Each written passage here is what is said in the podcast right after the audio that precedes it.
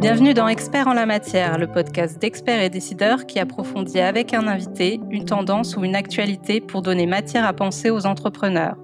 Spécialistes, chefs d'entreprise, visionnaires, dans cet entretien, ils partagent avec nous leur expérience, leur analyse et n'hésitent pas à porter un regard critique sur le monde qui les entoure. Experts en la matière.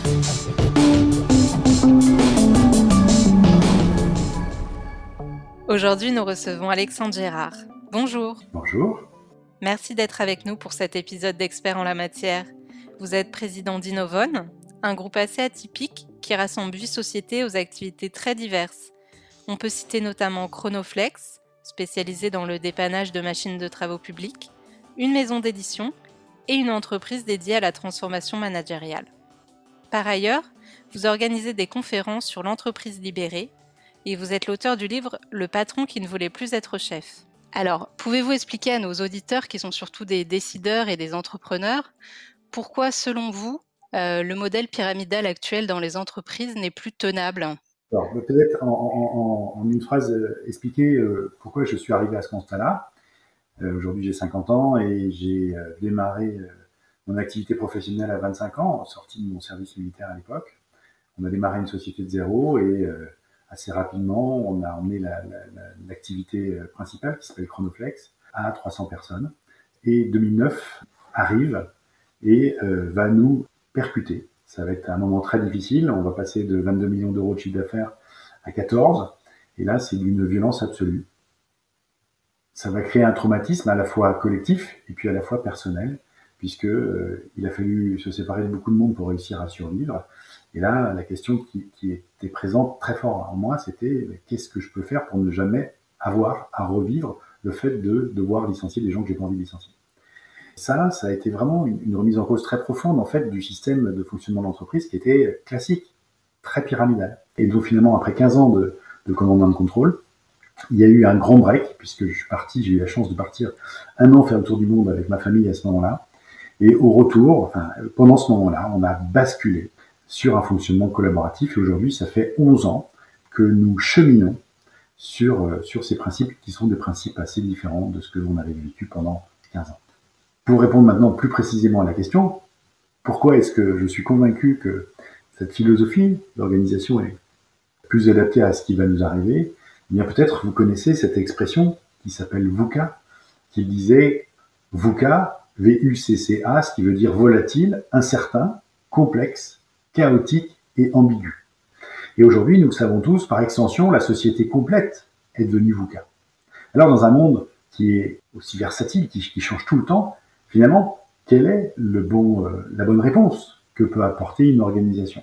Est-ce que c'est un mode command and control, où finalement il y a une personne tout en haut de la pyramide qui essaye d'avoir le maximum d'informations, qui prend des décisions et qui gère une exécution?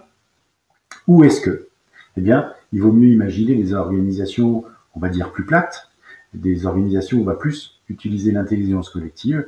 En tout cas, ma conviction aujourd'hui, c'est que, évidemment, les organisations collaboratives sont beaucoup plus adaptées à un monde qui est en perpétuelle transformation. Et concrètement, euh, au quotidien, euh, comment ça se traduit, par exemple, en termes de management? Il y a un niveau d'autonomie de chacun des équipiers ou des équipes qui est très important. Ça, c'est la première des choses, c'est-à-dire que chacune des équipes va décider euh, ben, de son projet, de ses objectifs, euh, de si elle doit recruter des gens, de où est-ce qu'elle doit mettre les équipes, les nouveaux équipiers pour, pour que on optimise nos performances. Euh, elle va décider de son organisation du quotidien, c'est-à-dire euh, des plannings, des congés. L'équipe a un grand, grand niveau d'autonomie dans son quotidien. Et les services supports sont des équipes qui sont vraiment là pour supporter les équipes opérationnelles. Alors que dans beaucoup d'organisations euh, classiques, eh bien, c'est euh, les services support qui prennent le pouvoir sur les équipes opérationnelles en leur disant c'est comme ça qu'il faut faire. L'autre chose, et ça c'est le fruit de nos, nos, 10 ans d'expérience là-dessus, c'est qu'aujourd'hui, nous avons adapté l'autonomie de l'équipe à sa maturité. C'est-à-dire que nous avons appris que lorsqu'une équipe euh, on a une cinquantaine d'équipes dans le groupe aujourd'hui, qui sont des, petites équipes, hein, on va dire 7 à 10 personnes. Eh bien, euh, globalement, c'est que dans, ces équipes, il n'y a pas du tout les, mêmes maturités. Et quand une équipe est en difficulté, il y en a toujours dans, un groupe comme nous, quand une équipe est en difficulté, c'est pas la regarder avec les yeux de l'amour en lui disant vous allez y arriver les gars, vous allez y arriver, ça suffit pas en fait. Et ce qui est important dans ce cas-là, c'est de vraiment les aider concrètement en leur redonnant eh bien, des guidelines qui soient plus présentes. Hein. C'est un petit peu comme euh, vous pouvez imaginer quand vous apprenez à faire du vélo, ben, vous tombez une première fois quand il n'y a plus les roulettes, vous perdez confiance, et dans ce cas-là, c'est bien de remettre les roulettes pendant quelques minutes, ce qui permet de prendre confiance avant de les enlever. Ben, c'est un petit peu comme ça, c'est-à-dire que on va reprendre parfois la main sur des sujets assez précis pour permettre qu'à nouveau la confiance s'installe dans l'équipe, et à ce moment-là, eh bien, de pouvoir recréer de l'autonomie quand ils seront prêts. On a des processus qui vont permettre de prendre des décisions inter-équipe. C'est-à-dire que quand ce sont des décisions importantes, comme euh, la création de la vision d'entreprise, comme la création des valeurs de l'entreprise, comme euh, le travail sur euh, un changement de rémunération ou un changement de logiciel, eh bien, on, a des processus qui vont embarquer la totalité du collectif ou des représentants du collectif pour porter ensemble la décision et le projet qui sera mis en place. Un dernier point qui est très important, c'est que nous sommes dans notre entreprise fédérés autour d'une vision, une vision qui a été co-construite. Et cette vision, en fait, elle a été euh, co-construite non seulement avec les équipiers de la boîte, mais aussi avec des clients, avec des fournisseurs, avec euh, une partie de nos conjoints aussi qui ont participé à ce processus et qui ont fait émerger notre rêve partagé. Et notre rêve partagé, c'est engager ensemble pour un monde meilleur. À côté de ça, on a des valeurs. Les valeurs, ce sont les règles du jeu, si vous voulez, du, quotidien. Et ces valeurs, il y en a quatre qui sont un petit peu euh, le permis de conduire dans la boîte. C'est-à-dire que quand je rentre dans une organisation comme la nôtre, eh bien, il y a une espèce de rituel à l'entrée qui dit que, ben voilà, moi je suis là pour servir la vision dans le respect des valeurs. Et grâce à ces cinq points, cette petite phrase de vision, ces quatre valeurs, eh bien, je sais où aller et je sais comment me comporter dans le collectif. Et ça, c'est très important. Ce rituel d'intégration est vraiment très important parce que bien, chacun prend un engagement vis-à-vis -vis du collectif qu'il rejoint. C'est OK pour moi de servir ce projet dans le respect des valeurs finalement, tout le monde est associé aux, décisions opérationnelles euh, pour bien comprendre. Oui, oui, tout à fait. Quand euh, on a fait notre fameux saut en parachute le 7 janvier 2012, eh on a commencé à basculer, à retirer entre guillemets les principes de fonctionnement euh, command and control pour y substituer les principes collaboratifs. Et c'est ensemble que nous avons décidé ces processus. Ensemble que nous avons décidé que les systèmes de rémunération, ça se décide comme ça, que les systèmes de de gestion de projet ou de décision inter-équipe, ça se fait comme ça. Mais c'est ensemble que nous avons fait évoluer tous ces processus décisionnels. Donc ça, ça fonctionne sur le mode du vote euh... Ça dépend des décisions. Par exemple, les team leaders, c'est-à-dire les chefs d'équipe, si vous voulez, chacune des équipes élit par un processus d'élection sans candidature, va élire son leader, et ce pour une durée de trois ans. Alors pourquoi on fait une élection euh, sans candidat plutôt qu'avec candidature? Parce que quand on a une candidature, il y a des jeux d'ego. Et moi, je veux être, et toi, tu veux être, et finalement, euh, c'est celui qui va être le plus influent vis-à-vis de l'équipe qui va prendre le mandat. Ça, c'est des choses qu'on évacue vraiment. C'est-à-dire que, simplement, moi, je pense que toi, eh bien, tu serais super dans ce rôle qui est le rôle de l'idée l'équipe. Et ces, ces processus d'élection sans candidat sont très puissants pour faire émerger les leaders naturels de chacune des équipes. Et après, notre rôle, nous, en tant qu'équipe de pilotage de la boîte ou d'animation de ce groupe, c'est de faire de notre mieux pour nourrir, pour faire grandir. Quand ce sont des grandes décisions qu'on va prendre tous ensemble, eh bien, on va utiliser très souvent les processus de décision par consentement. Ça, c'est un processus de facilitation qui a été euh, imaginé euh, en sociocratie et qui est très, très, très puissant et qui permet à un groupe, le groupe fasse 10, 20, 30, 40 personnes, eh bien, de prendre ensemble des décisions et de se mettre d'accord sur la résultante. Alors, ce sont des processus qui sont un petit peu longs, mais qui sont d'une puissance absolument redoutable quand il faut prendre des décisions qui vont engager l'avenir de l'entreprise sur des, sur, des, sur des échelles très importantes. Mais il y a aussi des décisions extrêmement simples qui ne nécessitent de rien. Hein. On fait, euh, dans notre société la plus grande qui s'appelle Chronoflex, on fait 110 000 interventions par an sur des chantiers. Eh bien, euh, l'autonomie du technicien, elle est extrêmement importante. C'est lui qui va décider de comment il fait son intervention, il va décider de la grille de tarifs ou de remise qu'il peut appliquer si jamais il a envie d'appliquer une remise, etc., etc. Toutes nos interventions sur chantier se font dans l'urgence. On arrive en, général, on, arrive dans l'heure et on dépanne dans l'heure. Eh bien, euh, tout ça euh, nécessite une extrême réactivité et on ne va pas consulter 50 personnes dans ce cas-là pour savoir ce qu'il faut faire. l'autonomie de l'équipier à ce moment-là, on sait que c'est lui qui est la meilleure personne pour prendre la bonne décision à l'instant T. Vous avez parlé des congés ou des rémunérations, ça, ça peut quand même être des décisions qui impliquent, on va dire, des intérêts contradictoires. Euh, tout, j'allais dire, tout se passe bien. Quand il y a de l'attention, on va pas la fuir, on va pas la gommer, on va pas la mettre sous le tapis, on va essayer de s'en emparer le plus vite possible pour tenter de grandir, de s'appuyer là-dessus pour grandir et faire grandir l'organisation. Alors si vous prenez euh, l'exemple des congés, hein, on va prendre l'exemple des congés dans une équipe, euh, mettons une équipe de 7 ou 10 personnes, et en disant, bon, ok les gars, qui a envie de prendre ces congés euh, à ce moment-là? Il est évident que ben, peut-être qu'il y a deux personnes qui veulent prendre des congés en même temps parce que elles ont des, je sais pas, elles ont des gardes d'enfants ou des choses comme ça qui tombent en même temps. Eh bien, ce que j'observe, c'est que ce sujet-là, qui dans notre ancienne vie était dirigé, était piloté par les RH en centralisation euh, euh, à Nantes, etc., ça, ça n'est plus jamais le cas. Et on n'a plus jamais de sujet, c'est un sujet qui, depuis dix ans, n'est jamais, n'a jamais été réévoqué. C'est-à-dire que l'équipe, en prenant soin de l'autre, hein, on est vraiment dans une relation vraie, mais dans une relation où je prends soin de la relation de l'autre. Eh bien, on va toujours trouver des solutions et faire en sorte que d'abord on assure notre service et ensuite qu'on fasse au mieux pour euh, apporter le plus de bien-être possible euh, pour chacun des équipiers. Mais globalement, ça se passe super bien puisqu'on n'a plus besoin du tout, de gérer ce genre de sujet. Euh, aujourd'hui, c'est complètement du domaine de l'équipe et c'est une vraie routine. Et justement, tout à l'heure, vous parliez des, recrutements, euh, éventuellement aussi des, départs euh, de l'entreprise. Ça, c'est quelque chose qui se gère aussi au niveau des équipes ou euh, vous avez quand même un regard dessus Alors, dans l'immense majorité des équipes, ce sont des équipes qui vont recruter de manière autonome leurs leurs collègues. Les capitaines, qui sont en fait les team leaders de chacune des équipes, les capitaines se sont rassemblés plusieurs fois pour réfléchir à ce qu'elles attendaient des services supports notamment de l'équipe RH. en fait, ils ont missionné l'équipe RH pour prendre un certain nombre de prérequis. Par exemple, quand on reçoit les CV, ben, on vous demande de vérifier ça, ça, ça, ça, ça. Et puis quand vous pensez que le gars il est dans la maille de ce dont on a besoin, vous nous l'envoyez et vous allez, eh bien, le gars va passer, euh, par exemple, en général, une personne qui candidate chez nous, il va passer dans une équipe trois jours avec trois personnes différentes pour aller à la rencontre des équipiers. Et on va s'arranger pendant ces trois journées pour euh, créer un temps d'échange avec les autres.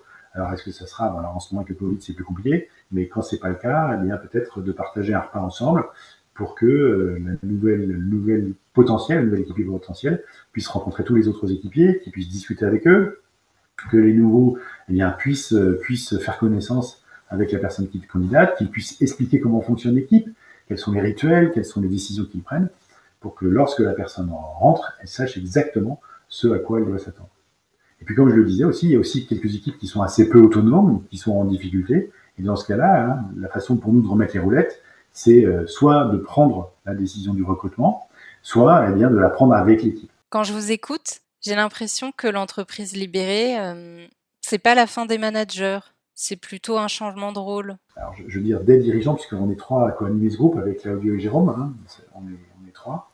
Euh, si je voulais résumer notre rôle tel que je le vois, il y a euh, un premier rôle que, que j'ai évoqué tout à l'heure, c'est le fait de dire nous sommes là pour vérifier que l'énergie des équipes est mise au service de la vision. Le deuxième rôle, ça va être de créer les conditions qui vont permettre de créer plus d'épanouissement. On appelle ça euh, nourrir les besoins intrinsèques. Et puis, de faire en sorte que les équipiers étant plus épanouis, euh, on va déclencher la cascade de conséquences qu'on évoquait, euh, épanouissement, engagement, agilité et performance. Et puis le troisième rôle, c'est un rôle de gardien de dernier rang. Et on a dans ma lecture deux choses à garder. Le premier, c'est euh, euh, être gardien des lignes de flottaison du navire. Si on a une équipe qui prend une décision et qui pourrait mettre le bateau par terre ou couler le bateau, bah, on va dire non, on peut pas le faire. Voilà pour quelle raison. On a ce rôle de gardien du temple. Hein. on est là pour préserver l'organisation, ça c'est important. Et puis le second, eh bien, c'est on est un gardien des valeurs, un gardien ultime des valeurs. C'est-à-dire que si jamais euh, il y a des gens qui, euh, on peut être escaladé sur un problème de valeur qui n'arrive pas à être résolu dans une, équipe ou entre certaines équipes. Voilà. On, est un, gardien de dernier rang des valeurs. Ça, c'est pour expliquer les, grands principes. Et dans la réalité, euh, eh bien, euh, Claudio et Jérôme passent énormément de temps avec les équipes. Et justement, pour revenir sur ce que vous disiez sur, euh, sur l'épanouissement, est-ce que vous pouvez développer un petit peu? Dans notre regard, l'équipe dirigeante, elle a trois grands leviers pour travailler à nourrir cet épanouissement. Le premier, c'est de nourrir ce qu'on appelle l'effet Pygmalion. C'est assez simple. Si je vous demande de combien de profs vous souvenez-vous sur les, centaines, les centaines et les centaines que vous avez eues, je peux faire une hypothèse, c'est que vous allez vous en souvenir de peut-être 2, 3, 4. Pourquoi? Je pense que ces gens-là ont cru en vous. Quand quelqu'un croit en nous, ça a des effets extraordinaires pour développer nos capacités. Je vais dire autrement, je vais dire que notre regard sur les autres les change. Le prisme culturel de notre société, c'est qu'on voit d'abord chez les autres qui savent pas bien faire. Ça va créer une espèce de spirale dépréciative, déficitaire, qui entraîne vers le bas. Rappelez-vous, quand on fait nos premières dictées, le prof, la maîtresse, le maître entoure tous les mots qu'on ne sait pas bien écrire en rouge. On focus sur ce qui ne va pas. On pourrait décider par convention que c'est le contraire et qu'on va entourer en vert tous les mots qui sont bien écrits. Première chose, c'est de stimuler l'effet Pygmalion, croire autant que faire se peut en chacun de ses équipiers et de focuser sur tout ce qu'ils savent bien faire. Ça, c'est la première étape. La deuxième, c'est de nourrir les besoins intrinsèques de chacun. Je vais me référer à une étude, un livre qui a été écrit, qui s'appelle La théorie de l'autodétermination, qui a été écrit par Desi et Ryan, deux scientifiques, et dont Isaac Getz, euh, qui a été un, des théoriciens de, de l'entreprise libérée, résume de manière extrêmement simple, et il nous dit, chacun d'entre nous, en tant qu'être humain, nous avons besoin pour nous épanouir de trois choses. La première chose, eh bien, c'est que euh, on vive le sentiment d'égalité intrinsèque. Quand on s'adresse à moi, quand on regarde, on ne va pas regarder la, carte de visite qui est marquée euh, chauffeur-livreur ou mécanicien ou comptable, etc. Mais on va me regarder moi en tant qu'humain et s'intéresser à ce que je suis, à ce que je pense, à ce que je ressens. C'est pas de l'égalitarisme que je suis en train d'évoquer. Hein. On parle pas d'un ashram, d'un kibbutz ou d'un kolkhoz. C'est pas, pas ça dont je parle. Hein. Juste me regarder en tant qu'être humain. Ça, ça va me permettre de quoi? Ça va me permettre de gagner l'estime de moi-même. Le deuxième, après le sentiment d'égalité intrinsèque, c'est la possibilité de réaliser son potentiel. Et à ce moment-là, il y a une notion que l'on aime bien pour illustrer ça, c'est la notion qui a été développée par l'entreprise W. Elgor, qui est le sweet spot. C'est le meilleur job du monde, c'est-à-dire le point d'équilibre entre ce que j'aime faire, ce que je sais faire et ce dont l'organisation a besoin. Et si mon organisation m'aide à me rapprocher le plus possible de mon sweet spot, eh bien finalement, je ne vais plus jamais travailler. Je vais simplement faire des choses qui m'aident à grandir et à m'épanouir. Et le troisième point, c'est l'autodirection. C'est en fait le fait de dire que comme j'ai compris où on allait, parce que très souvent j'ai co-construit la vision de la boîte, et comme on me fait confiance, ben, j'ai un niveau d'autonomie qui est très important dans mon quotidien pour que je prenne les bonnes décisions pour servir ce projet, sans que j'ai besoin de tirer la sonnette du chef tous les quatre matins. Et eh bien finalement, ces trois ingrédients-là vont aider à développer ce qu'on appelle la motivation intrinsèque, le feu intérieur, ce qui me fait avancer et qui est très différent des motivations extrinsèques qui sont les primes, euh, les baby-foot et ces machins-là. Ça, c'est le deuxième point. Et puis le troisième point, c'est le fait de dire que si jamais euh, l'équipe dirigeante veut réussir à embarquer les équipes dans des chemins différents, dans des chemins collaboratifs, dans des chemins de co-responsabilité, dans des chemins de liberté, il va euh, falloir que lui, il change sa posture et qui l'incarne. Il n'y a pas de baby-foot et il n'y a pas de prime euh, chez Innovon ou? Une motivation extrinsèque a une particularité, c'est qu'elle cesse d'agir quand on l'obtient. Si on vous prend une prime, et si vous obtenez la prime, tous les faits qu'elle avait avant de l'obtenir cessent à la seconde où vous l'obtenez. Chez nous, on a des systèmes de partage de la valeur créée. C'est-à-dire que quand on gagne de l'argent, on en prend une très grande partie que l'on redistribue aux équipiers. Mais c'est du badling. C'est pas euh, si tu fais euh, si tu fais euh, telle chose, tu vas avoir une prime. C'est juste si on gagne de l'argent, on en prend une partie qu'on partage avec des mécanismes de part de parité équitable. Tout le monde a la même prime dans l'équipe ou dans l'entreprise, on va avoir la même prime. Et ça, c'est très très puissant. Et puis le baby foot chez nous, il est arrivé plutôt à la fin. Oui, on a un baby foot, mais c'est anecdotique. Mais c'est surtout qu'il est arrivé après. Or, dans beaucoup d'entreprises, les gens pensent qu'en mettant un baby-foot et un flipper, c'est ça qui va changer la culture de la boîte. C'est pas la réalité. Justement, on a quand même beaucoup de mots qui fleurissent dans le vocabulaire du management. On parle de bonheur au travail, de bien-être. Qu'est-ce que ça vous évoque, ces termes? Qui je suis ou qui nous sommes en tant que dirigeants d'entreprise pour vouloir le bonheur de nos équipes? Sommes-nous Dieu? Je ne pense pas. Donc finalement, je suis assez à l'aise pour dire, on a une vraie mission qui est de travailler à permettre à ce que les gens s'épanouissent, de créer les conditions pour qu'ils puissent le faire, mais en même temps c'est à eux de le faire, c'est pas à nous. Mais en aucun cas on ne peut décider du bonheur de l'autre. On n'est pas Dieu, quoi. Hein. Et, en ce sens, je suis très mal à l'aise avec tous ces jobs de Chief Happiness Officer qui, fleurissent partout, euh, parce que vous imaginez la responsabilité confiée à une personne, le soin de rendre les gens heureux. je veux dire, voilà, soit Dieu, Bon bah, je, je, pense pas que ça fonctionne. C'est pas en, mettant un budget sur la table tous les ans pour emmener les gens au ski qu'on va changer la culture d'une boîte. Je pense pas que ça soit ça.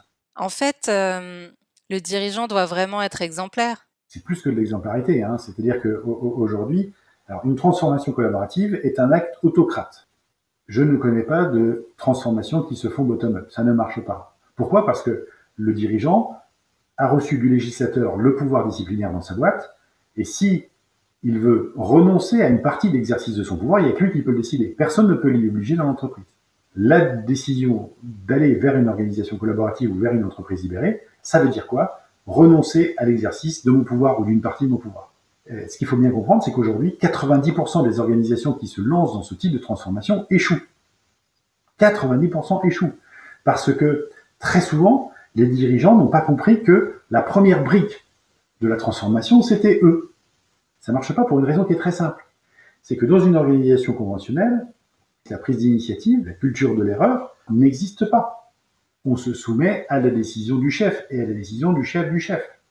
Et finalement, quand on bascule ou quand le dirigeant dit bah ok maintenant euh, c'était moi qui décidais, maintenant c'est vous qui allez décider, il se passe rien parce que euh, bah, parce que les gens vont pas se mettre en risque alors que pendant 20 ans dans l'organisation on n'avait pas le droit de faire ça, c'était pas autorisé de faire ça.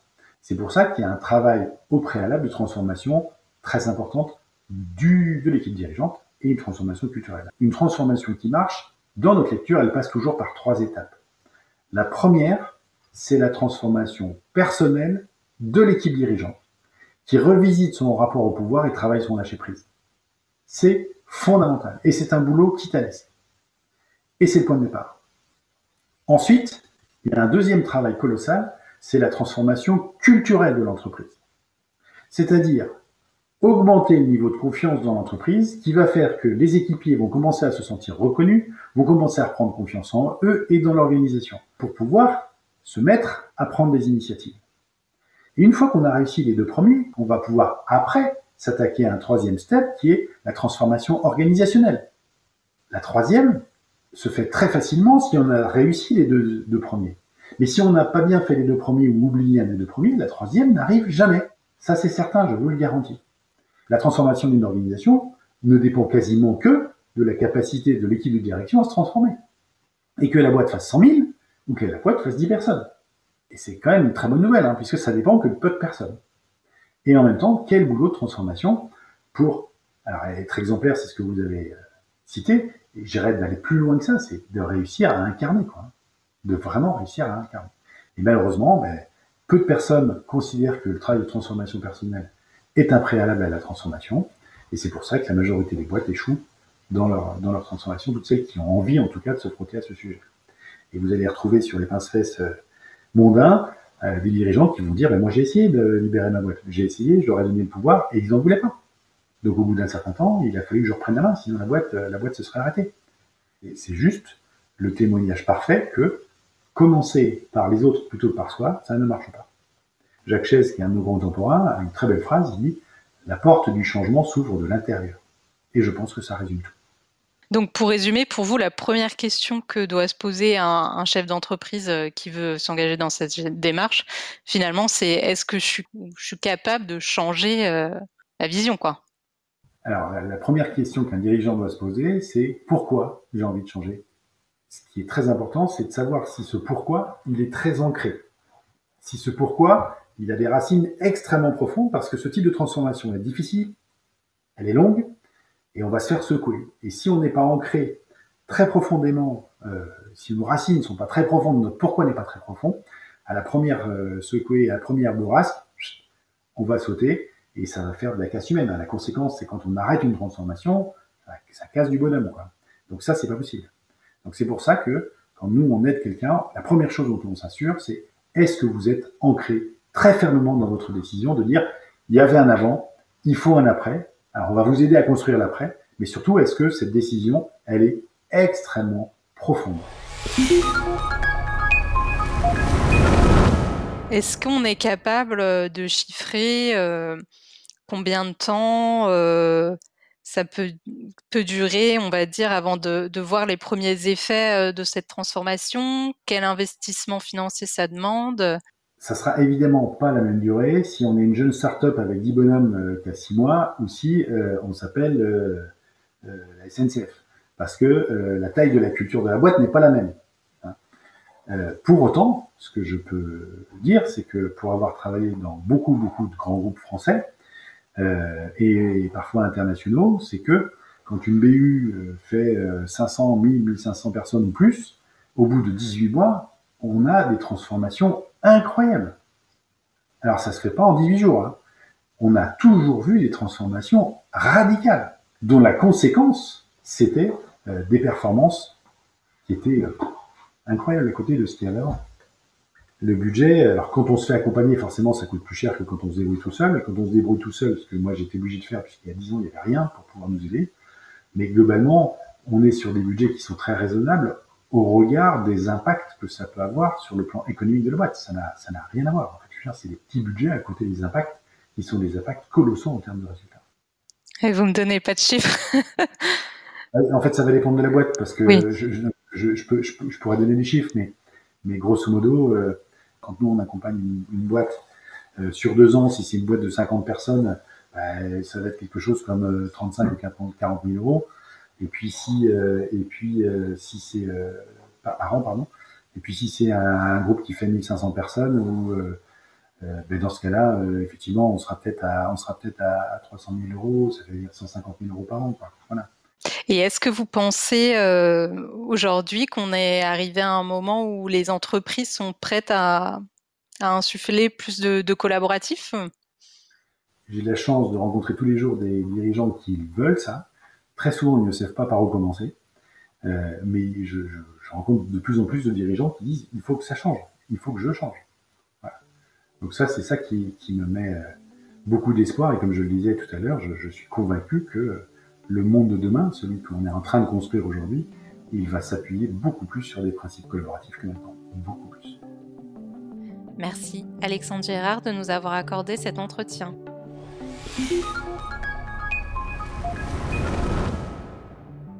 Tous les podcasts de la chaîne Expert et Décideur sont disponibles sur le site expertetdecideur.fr et sur toutes les plateformes d'écoute. N'hésitez pas à vous abonner, à laisser votre commentaire et à liker. La chaîne Experts et Décideurs est une production France Défi réalisée par Accrochecom. Experts et Décideurs.